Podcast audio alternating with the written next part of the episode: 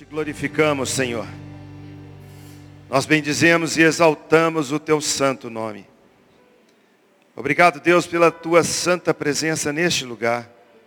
Obrigado, Deus, pelo amor que nos une, pelo espírito que nos leva à tua presença. Obrigado por esse culto de adoração. Obrigado pela oportunidade e privilégio que nós temos de semear no teu reino. E pedimos, Pai querido, em nome de Jesus Cristo, que o Senhor venha trazer graça sobre o teu povo, para que possamos a cada dia semear na tua obra, agradecidos pelo que o Senhor tem feito por nós. Recebe, Pai, a nossa gratidão.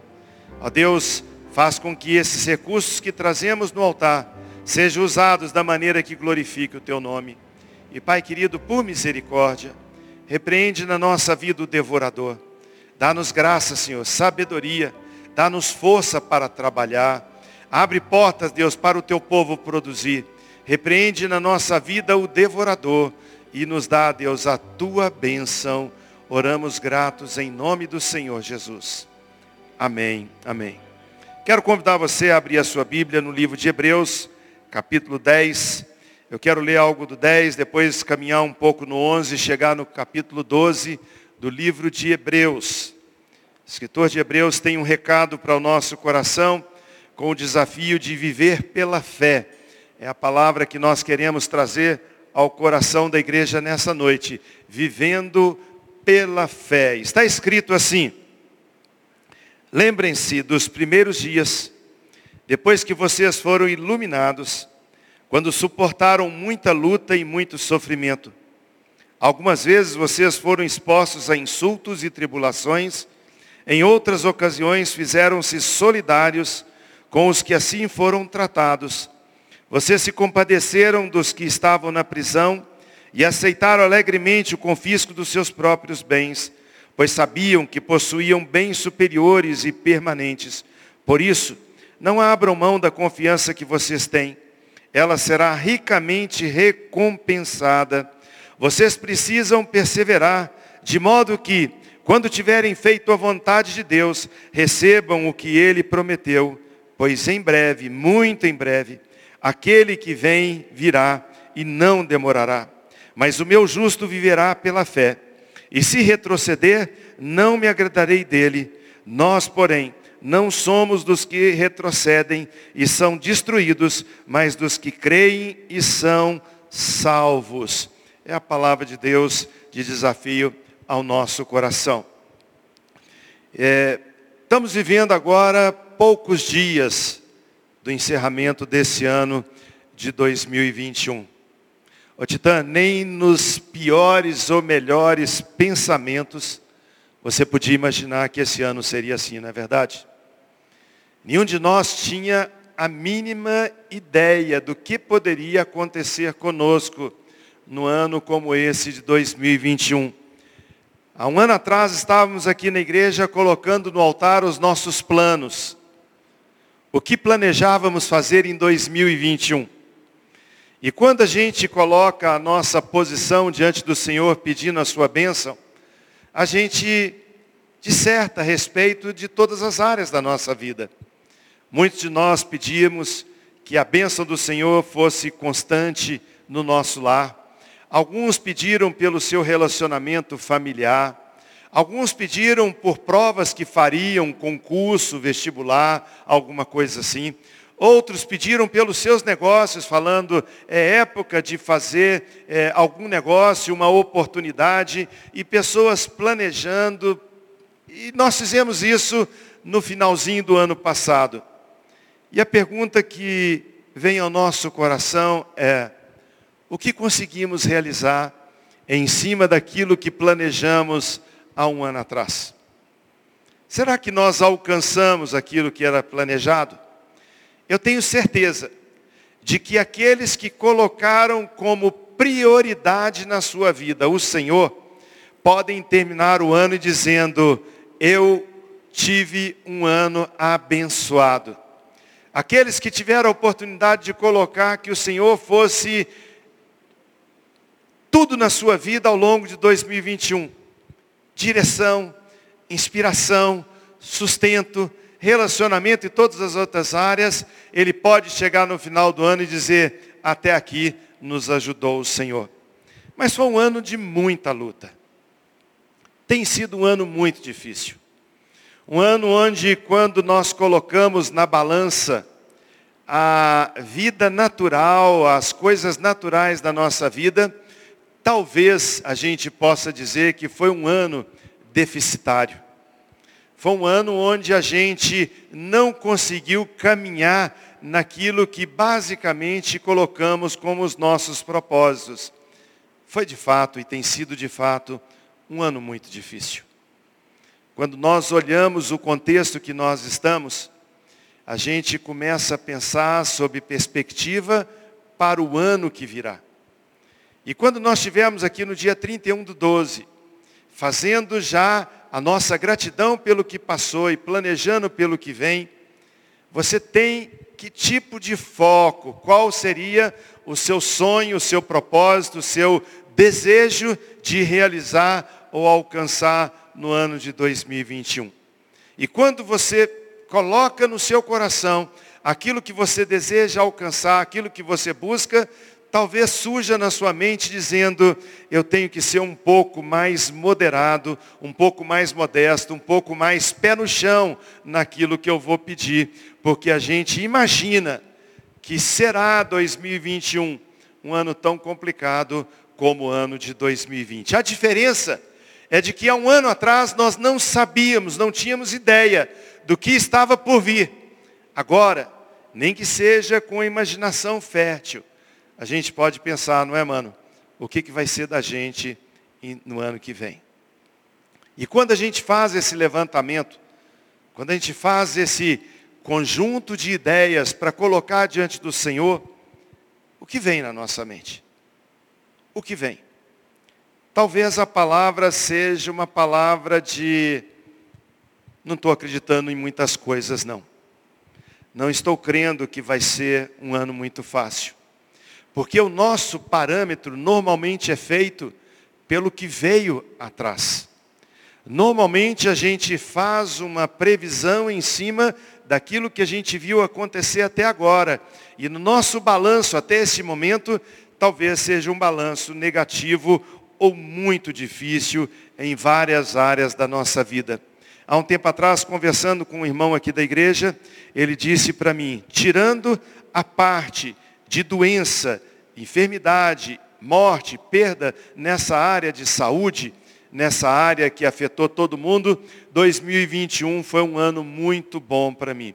Falei, mas como foi muito bom? Ele disse que foi um ano onde eu tive coragem de colocar a minha vida em ordem, onde eu fiz um balanço de crédito e débito, onde eu parei de deixar as coisas me levarem, chamei a minha família e falei, agora nós temos que viver essa realidade.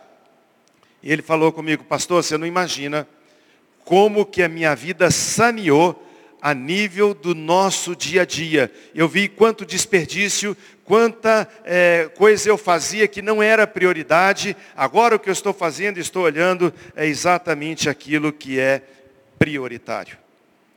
Nós precisamos entender que avaliações que nós fazemos hoje, temos que colocar Deus no primeiro plano, porque se Ele não fizer parte da ponta de cima dessa pirâmide das nossas prioridades, dificilmente nós vamos alcançar as metas que planejamos para o ano que vem. O escritor diz assim: lembrem-se dos primeiros dias depois que vocês foram iluminados. A palavra de Deus nos mostra que muitas vezes nós somos chamados para uma reflexão sobre retornar ao primeiro amor. E a gente vê que quando nós chegamos num momento como esse, quando a situação aperta e quando a gente começa agora a fazer uma avaliação de fato do que está ao nosso redor, daquilo que está acontecendo conosco e em nós, a gente é chamado por Deus para fazer uma reflexão daquele tempo melhor da nossa vida e sem dúvida nenhuma faz parte dos melhores dias quando nós entregamos a nossa vida a Cristo. Quando a gente olha com saudade às vezes pensando sobre a paixão que tinha o nosso coração pelo Senhor, como ardia o nosso coração por causa de sermos transformados pelo poder do Evangelho, como a gente gostava, como é, trazia alegria para nós estarmos reunidos em culto, e a gente vê que em determinado momento da nossa história nós éramos frequentadores assíduos de toda a programação da igreja.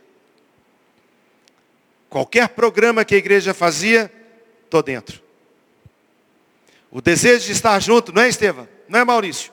O desejo de estar junto, de participar, de estar envolvido com a família de Deus, de estar participando de evangelismo. Nós tivemos aqui no passado eventos evangelísticos que nós fazíamos na cidade, que nós fazíamos em cidades vizinhas através do nosso projeto missionário da carreta. A gente tinha alegria de estarmos juntos e evangelizar e falar do amor de Cristo. E o escritor do livro de Hebreus fala: lembrem-se dos primeiros dias depois que vocês foram iluminados. Teve também perseguição, teve luta. Nós conhecemos histórias de pessoas que depois que deram a vida para Cristo, começaram a ter dificuldade no próprio lar.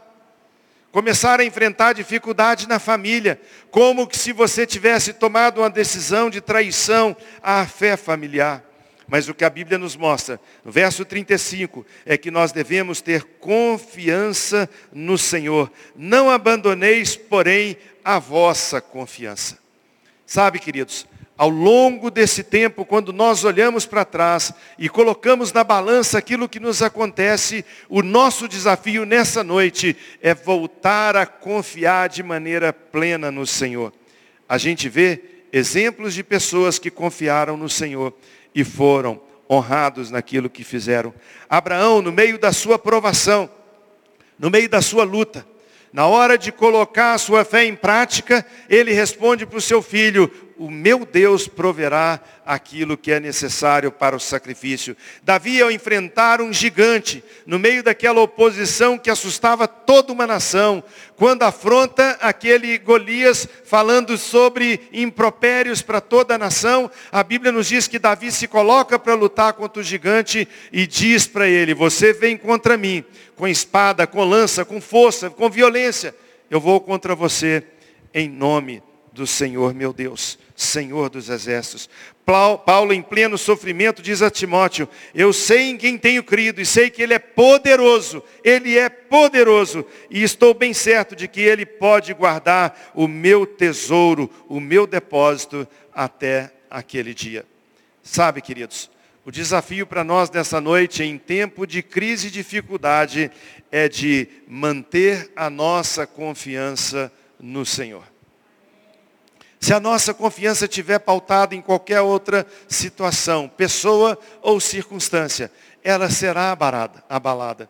Mas se a nossa esperança, velhinho, estiver no Senhor, a gente pode enfrentar as dificuldades sabendo que Deus é poderoso para nos socorrer. Quando você fizer os seus planos para o ano que vem, a sua esperança e confiança no Senhor estará em que nível? O que você vai colocar diante de Deus, dizendo, Senhor, vou começar um ano sem uma perspectiva de trabalho, mas eu confio no Senhor. Senhor, eu vou começar um ano sem perspectiva a nível de nação, onde todas as coisas parecem um cair diante de mim em, em, em, proposta de dificuldade, em aparência de que será dia, que virão dias difíceis, mas eu quero dizer que a minha confiança está no Senhor. Quando nós declaramos a nossa confiança no Senhor, surge um segundo ponto na nossa história que o escritor fala, versículo 36, tendes necessidade de perseverança.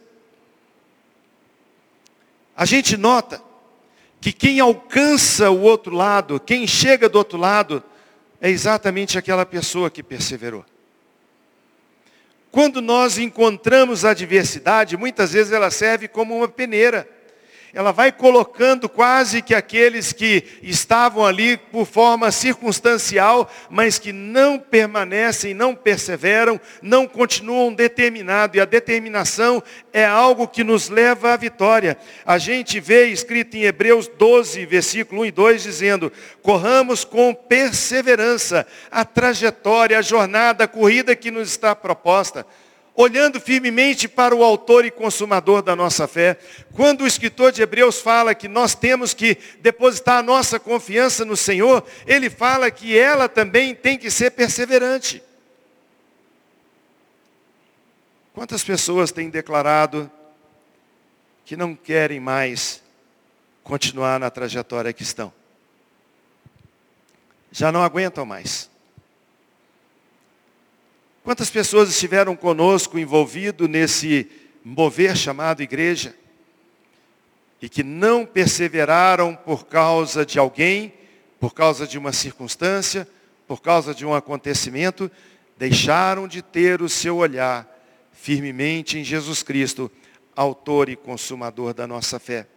A Bíblia nos fala que Davi, quando foi ungido rei, ele era um menino mais novo da sua casa. A palavra de Deus nos fala que depois de ungido, ele passa um tempo de muita dificuldade, um tempo onde ele está fugindo de Saul, um tempo onde ele é negado pela capacidade daquilo que Saul podia fazer. A Bíblia diz que Saul tenta matá-lo, a Bíblia nos fala que ele é perseguido, ele está em cavernas, ele está fugindo, ele está agora como nômade, mas a palavra de Deus nos mostra ao longo da jornada de Davi que ele perseverava no Senhor. Quanto tempo depois Davi se torna rei em Israel? 17 anos depois. Agora com 30 anos que ele é rei, mas foi consagrado, ele foi ungido ainda na sua juventude. Quanto tempo? Mas ele perseverava no Senhor. Sabe, queridos, para completar a nossa carreira, precisamos perseverar no Senhor para completar aquilo que está colocado diante de nós. Nós não podemos ficar colocando os nossos olhares em circunstâncias. Temos que olhar para o Senhor. Olhar firmemente para o autor e consumador da nossa fé, para que a gente possa entender que a perseverança no Senhor é aquilo que traz vitória na nossa vida. A gente vê isso acontecendo com Gideão quando ele conversa com Deus falando sobre as dificuldades que enfrenta, e ele então consegue as coisas porque persevera no Senhor. Você vê a vida de José, você vê a vida de Davi, você vê a vida de pessoas da Bíblia que mostram para nós as diversidades que passaram e permanecem firmes no Senhor, perseverando naquilo que Deus tinha para ele. Sabe por quê? Porque eles entenderam o que a palavra de Deus nos fala em Hebreus pela fé eles viveram essa realidade, dizendo que agindo dessa forma, essa perseverança nos leva a um grande galardão. Recompensa. Quando nós não sabemos o que vamos alcançar, quando não está colocado diante de pessoas aquilo que ele pode alcançar, normalmente o ânimo acaba. A Bíblia diz em 1 Coríntios 2,9, nem olhos viram, nem ouvidos ouviram, nem entendimento alcançou aquilo que Deus tem preparado para aqueles que o amam. O que Deus está falando para nós é que Ele tem preparado para aqueles que perseverarem, aqueles que ficarem firmes, uma recompensa. A nossa recompensa não é neste mundo, irmãos. Ilude o nosso coração quando nós pensamos em reconhecimento humano frustra os nossos planos quando nós colocamos a recompensa como algo recebido desse povo da terra. Não é isso que Deus fala. A nossa recompensa está no céu. A nossa recompensa está no Senhor. E amados, haverá um dia em que você vai ouvir a voz do Mestre dizendo: Muito bem, servo bom e fiel. Muito bem, serva boa e fiel. Você foi fiel no pouco, sobre o muito eu te colocarei entra no gozo do teu Senhor. Ah, amados, quantas frustrações na nossa vida, quando nós pensamos que a recompensa vem por aquilo que nós fazemos e reconhecimento aqui nessa vida. Não é dessa forma. Somos frustrados por pessoas que nós muito amamos, ficamos desapontados com a situação daquilo que acontece conosco, mas Deus tem preparado algo para aquele que permanece e persevera na sua palavra. Nós encontramos Jesus dizendo para os seus discípulos, não se turbe o vosso coração, nem se atemorize. Ele não disse outra coisa a respeito dessa vida, mas ele fala para nós a respeito de vida futura. Quando ele fala que na casa do meu pai tem muitas moradas, a promessa do Senhor não é que a gente vai ter muitas moradas nessa terra. Quando ele fala para os seus discípulos, ele diz: não entristeça, não fique com o coração turbado pelas informações, não se deixe levar pelas adversidades. Na casa do meu pai tem muitas moradas, porque se não fosse assim eu teria dito a você, porque eu vou preparar lugar. Para que onde eu estiver, você esteja também. Amados, existe uma recompensa para você. Se você estiver confiando no Senhor, se você perseverar na palavra de Deus, você vai receber a recompensa do Senhor. E a Bíblia nos fala que essa recompensa, ela está pautada, alicerçada em cima de uma promessa. A promessa que nos diz no verso 37, porque ainda dentro de pouco tempo, aquele que vem virá e não tardará. Jesus Cristo vai voltar. Se você pegar o Evangelho de Mateus capítulo 24 e ler sobre o princípio das dores, se você vir alguma coisa falando sobre a grande tribulação, se você pegar informações bíblicas de Daniel a Apocalipse, que nos orienta, nos direciona, nos posiciona numa colocação dentro do tempo de Deus. Você vai ver o que o apóstolo Paulo fala, que hoje nós estamos mais perto da salvação do que quando no princípio cremos. Jesus Cristo está voltando. Hoje de manhã eu perguntei para a igreja, se você soubesse que Jesus volta em 2021, as suas atitudes, o seu dia a dia, será como você tem vivido? Se você tivesse convicção de que está se cumprindo literalmente, palavra por palavra, e que agora é iminente a vinda de Jesus, você faria o que faz? As suas prioridades seriam essas que você tem? Os seus planos, a sua agenda de 2021, seria aquilo que estava na sua cabeça antes de ouvir essa palavra? Na casa do meu pai tem muitas moradas, e dentro em pouco virei para buscar. Atos capítulo 1, versículo 9.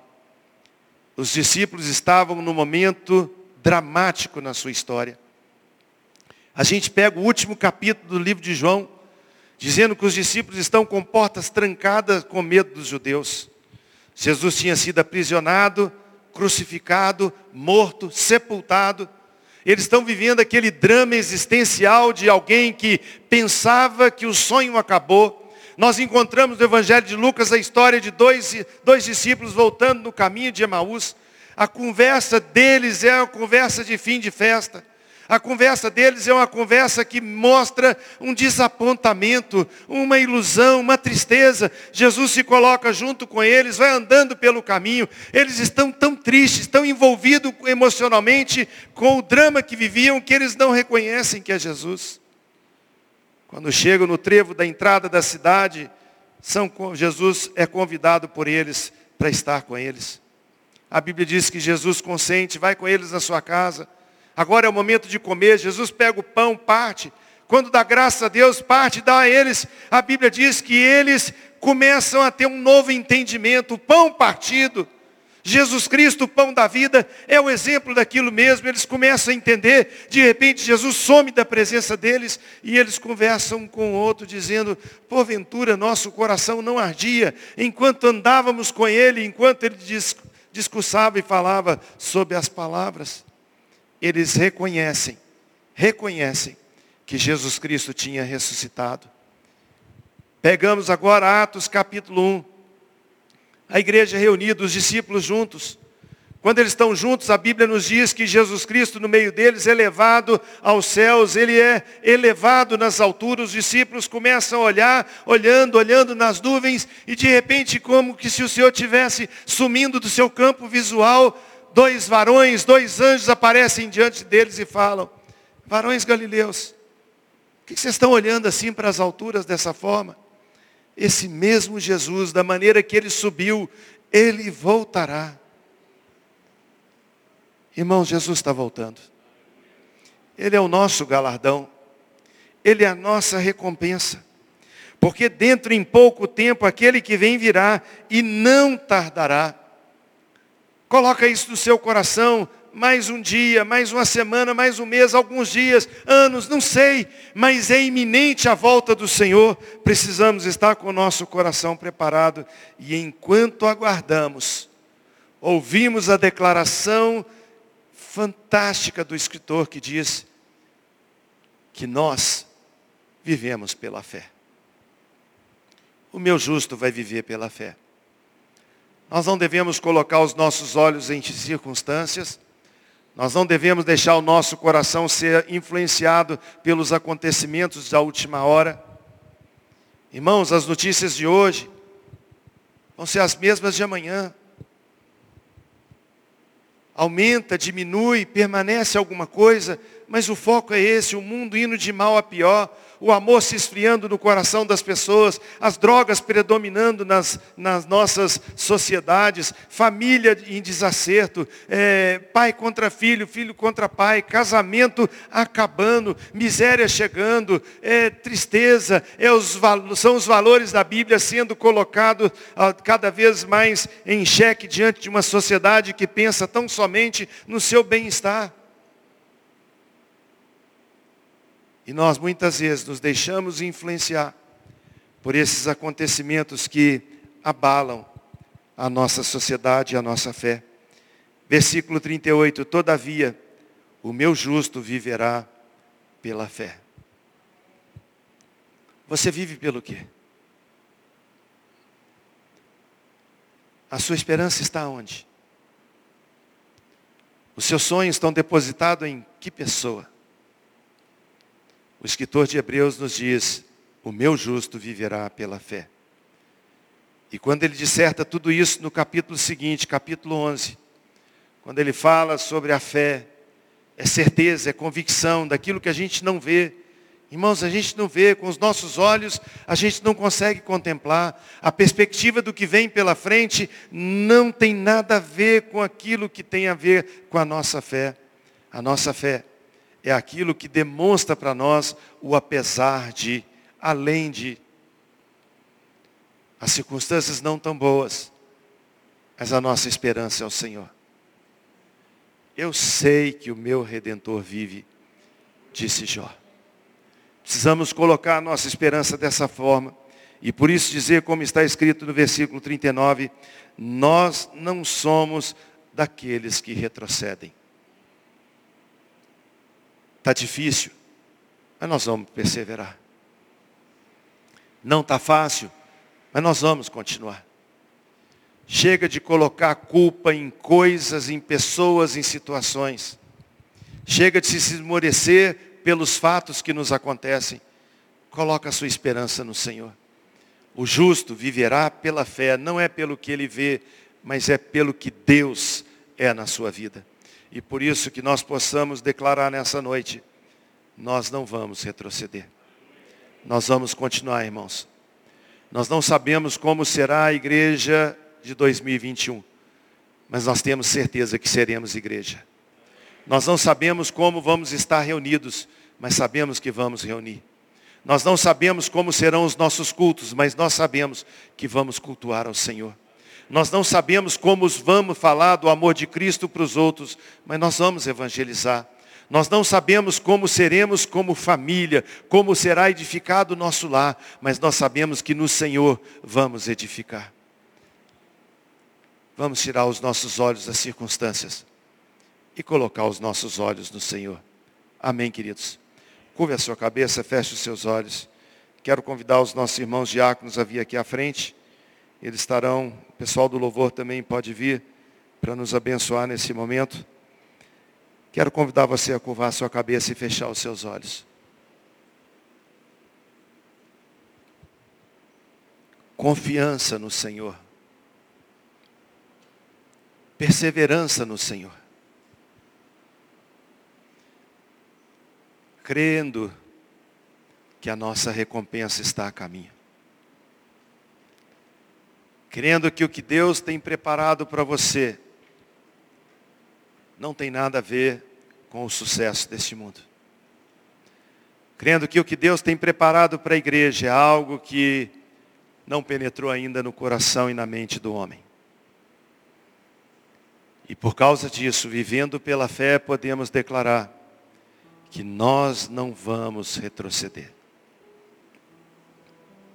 Pai querido, nós queremos pedir em nome de Jesus que o Senhor venha nos levar no novo patamar de fé.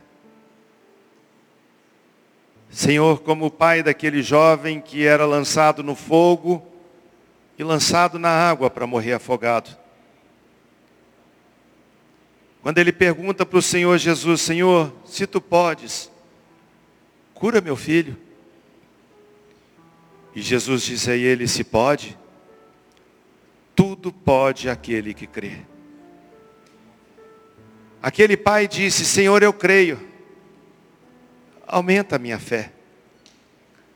E o que nós queríamos declarar também nessa noite é isso, Senhor, nós cremos. Aumenta a nossa fé. Leva-nos nesse patamar, ó Deus, de confiar no Senhor, de perseverar no Senhor e de ter, ó Deus, a nossa vida pronta para o encontro com o Senhor nos ares.